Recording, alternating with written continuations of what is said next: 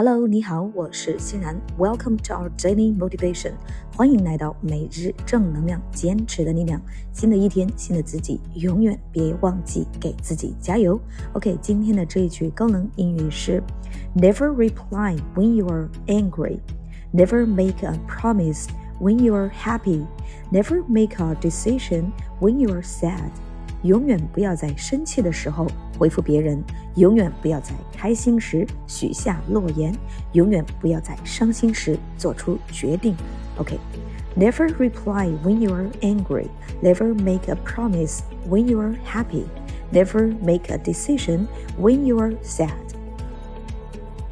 好的，让我们把这句话分成三部分来记忆。首先，第一部分。永远不要在生气的时候回复别人。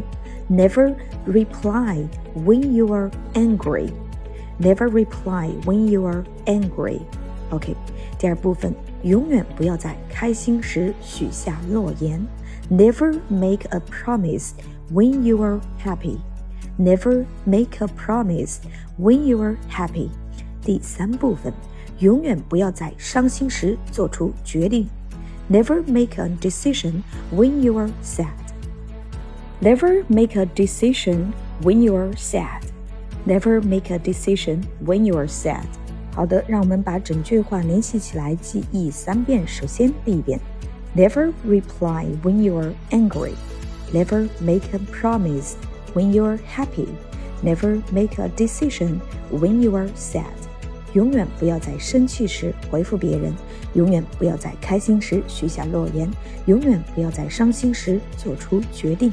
OK，第二遍，Never reply when you are angry. Never make a promise when you are happy.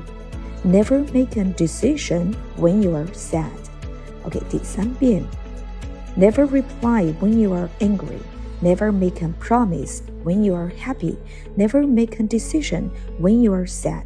永远不要在生气时回复别人，永远不要在开心时许下诺言，永远不要在伤心时做出决定。OK，新的一天，新的自己，加油！OK，thanks for your listening. Take care and see you tomorrow.